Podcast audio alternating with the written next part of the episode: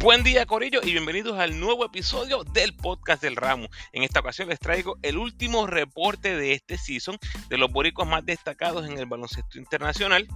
En esta ocasión correspondiente al mes de mayo. Muchísimos jugadores que ya terminaron sus participaciones, algunos de ellos ya activos en el BCN. Recuerda seguirme en tu red social favorita, Instagram, Facebook y Twitter, como El Ramo Opina, donde siempre nos estamos comunicando. Y no olvides suscribirte a mi podcast en tu plataforma favorita. Agradecido por tu sintonía. Que disfrutes.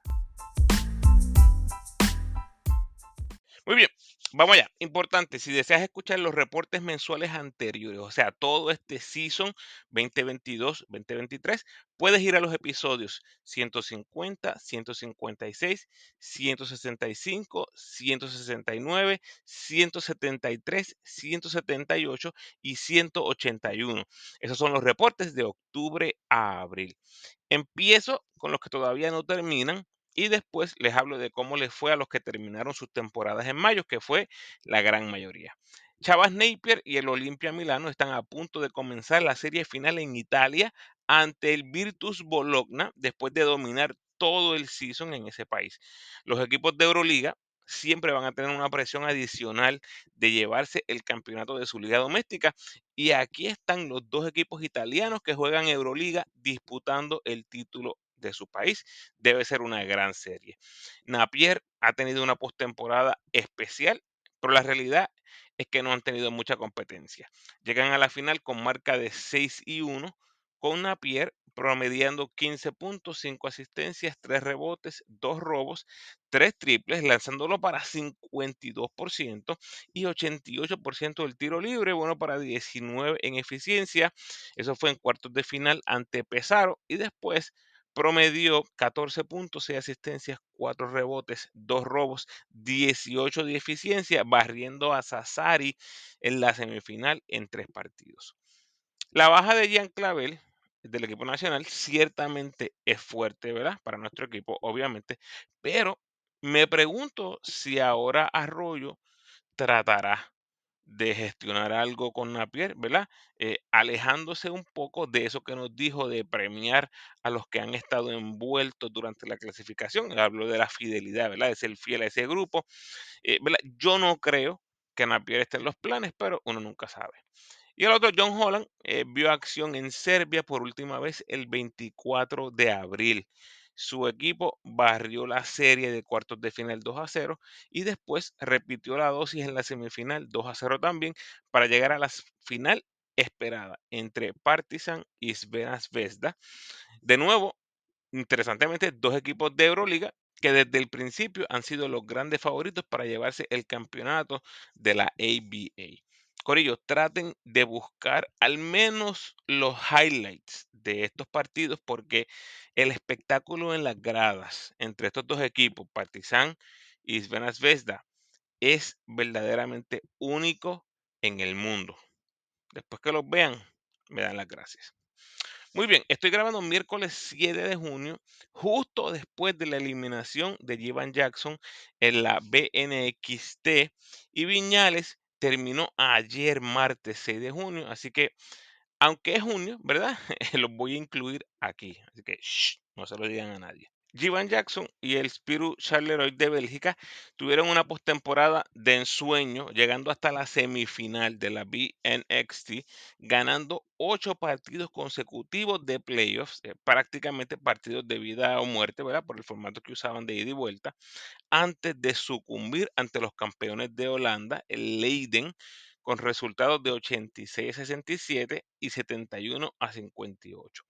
En 12 partidos de postemporada entre Bélgica y la BNXT, Jackson estuvo colosal, promediando 19 puntos, 4 rebotes, 2 asistencias, un robo, tirando el tiro libre 88% y 47% en triples para 18 en eficiencia en 28 minutos por juego.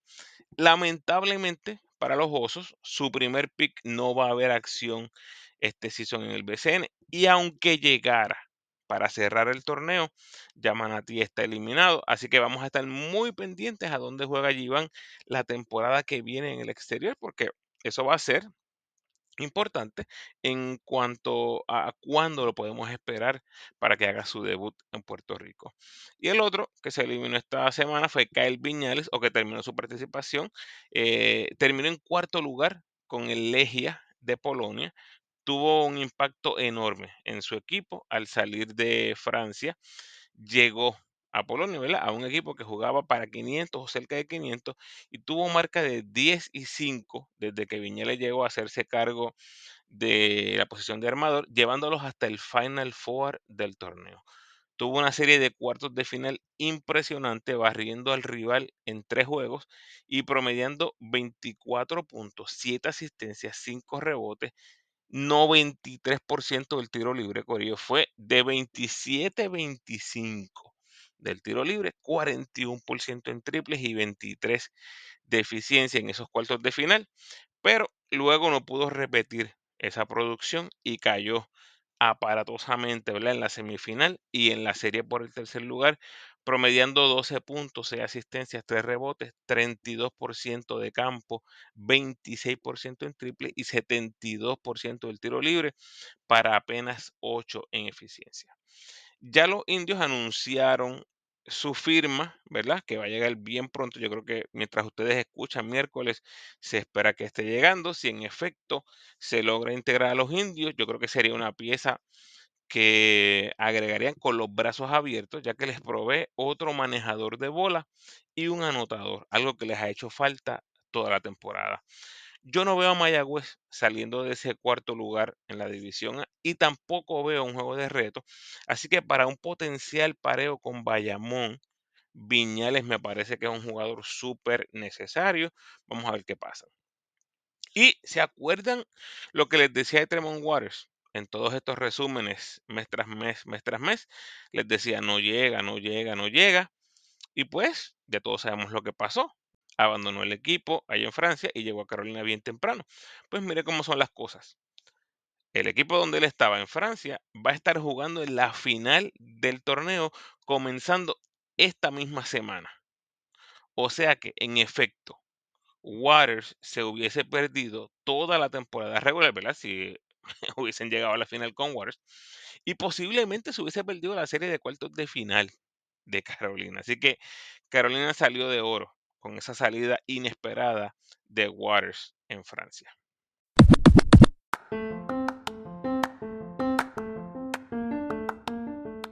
Saludos. De nuevo, momento especial donde agradezco a esa fanaticada del ramo que siempre está por ahí comentando o compartiendo mi contenido en las redes.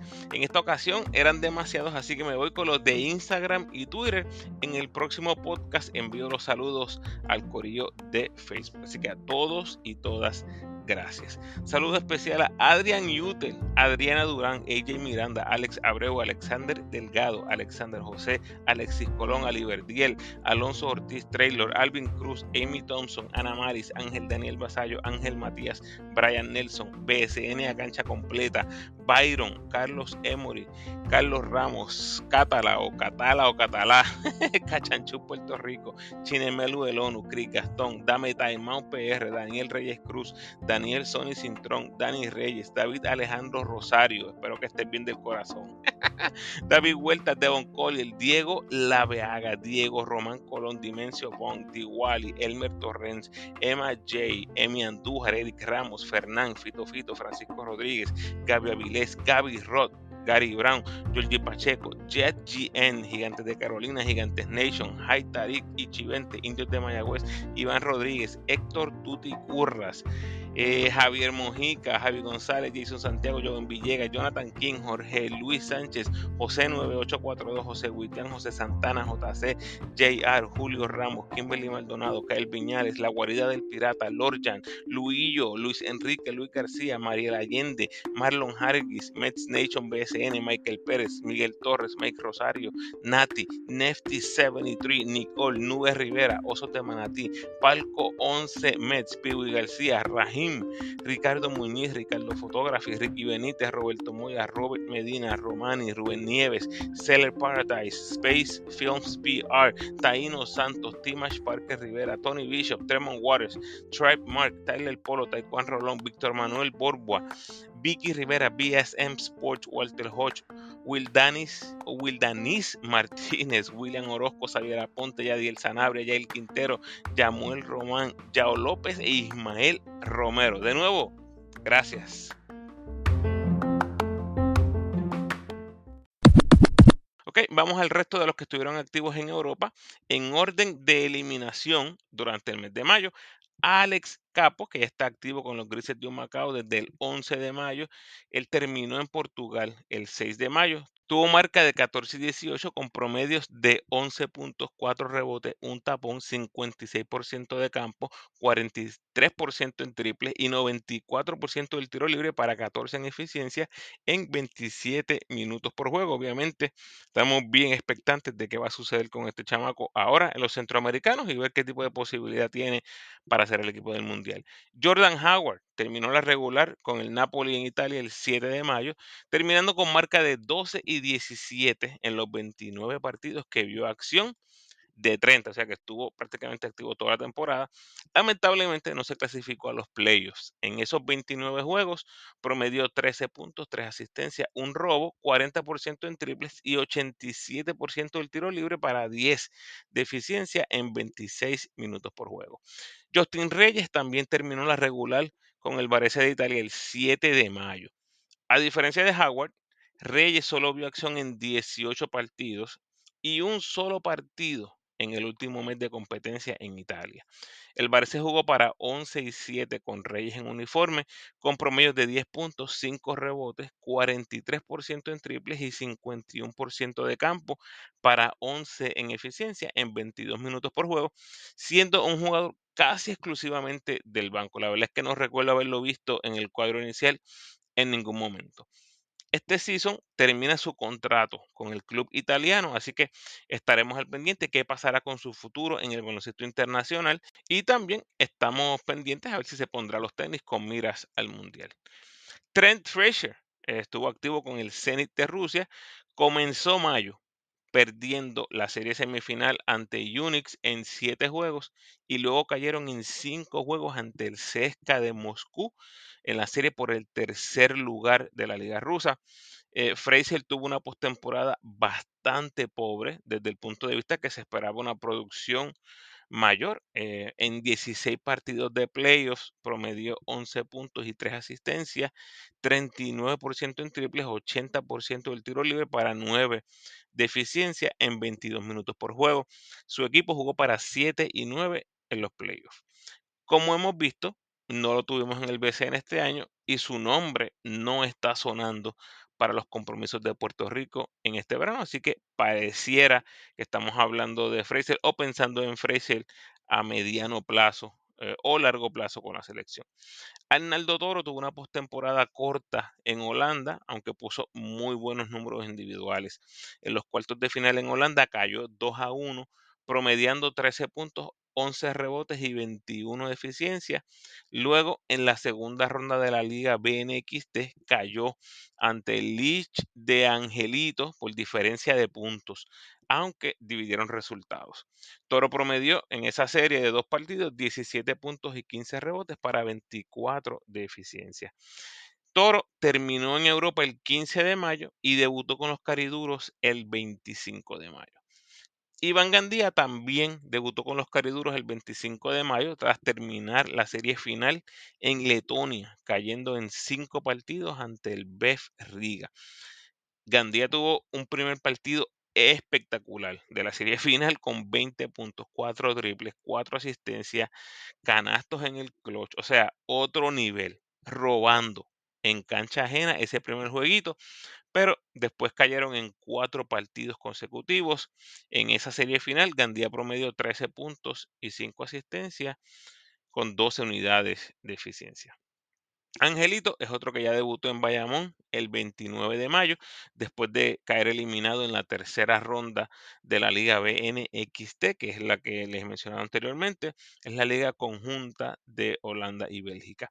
Sobrevivieron las primeras dos rondas, pero ya a la tercera fue la vencida. Como dicen, en cinco partidos de postemporada que pudo jugar Angelito, promedió ocho puntos, ocho asistencias, cuatro rebotes y tres robos, que eso suena bastante bien, pero solamente lanzó 24% de campo y 13% de tres puntos. Esa caída, específicamente los porcentajes, definitivamente fue crucial en los resultados finales del equipo. Y por último, Marcus Howard estuvo activo con el Vasconia en la ACB en España. Los que me han estado escuchando todo el season saben que el Vasconia siempre se los mencionaba en la misma oración con el Real Madrid y Barcelona. Y cuando se acabó el season vimos que le dieron el premio del mejor shooting de la liga a, a Marcus Howard, además de que el point de ellos también fue el mejor point de la liga ACB. Pues miren cómo son las cosas. Fueron barridos en cuartos de final de la ACB por el séptimo sembrado Juventud Badalona 2 a 0 y ese mismo equipo ya le ganó el primer juego semifinal al Real Madrid. Impresionante. Anyway, Howard tuvo un mes de mayo bastante productivo, promediando 19 puntos, 3.3 triples, lanzándolo para 38% y 11 de eficiencia, pero este final del Vasconia fue uno totalmente decepcionante para este equipo que se perfilaba para competir por el campeonato. En cuanto a Puerto Rico, pues ya leímos lo que dijo Arroyo, así que por el momento Howard está en los planes de Puerto Rico, igual que Fraser, yo pensaría que está a mediano o a largo plazo. Hasta aquí nos trajo el barco Corillo, los leo en las redes y los espero en el próximo podcast.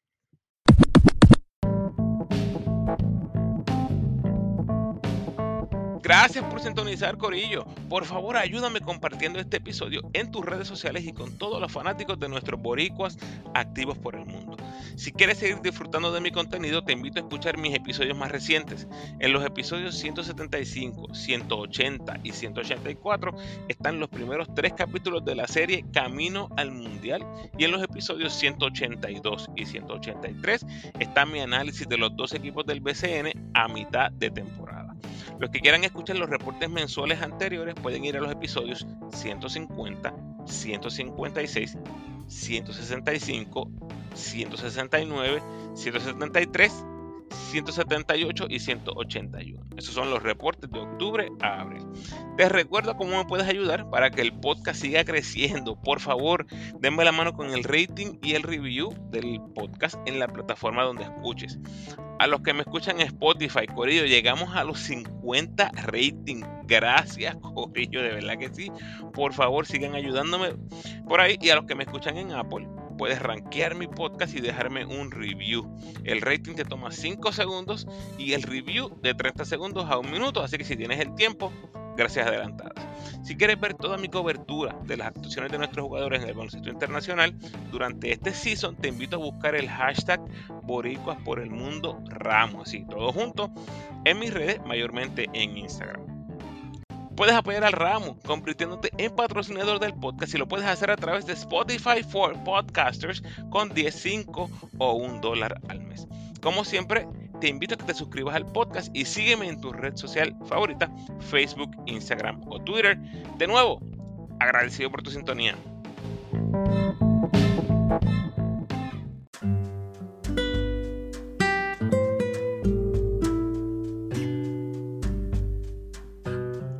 Pensamiento de hoy. Todo comienza y termina en tu mente. A lo que le des poder, tendrá poder sobre ti si lo permites. Bendiciones.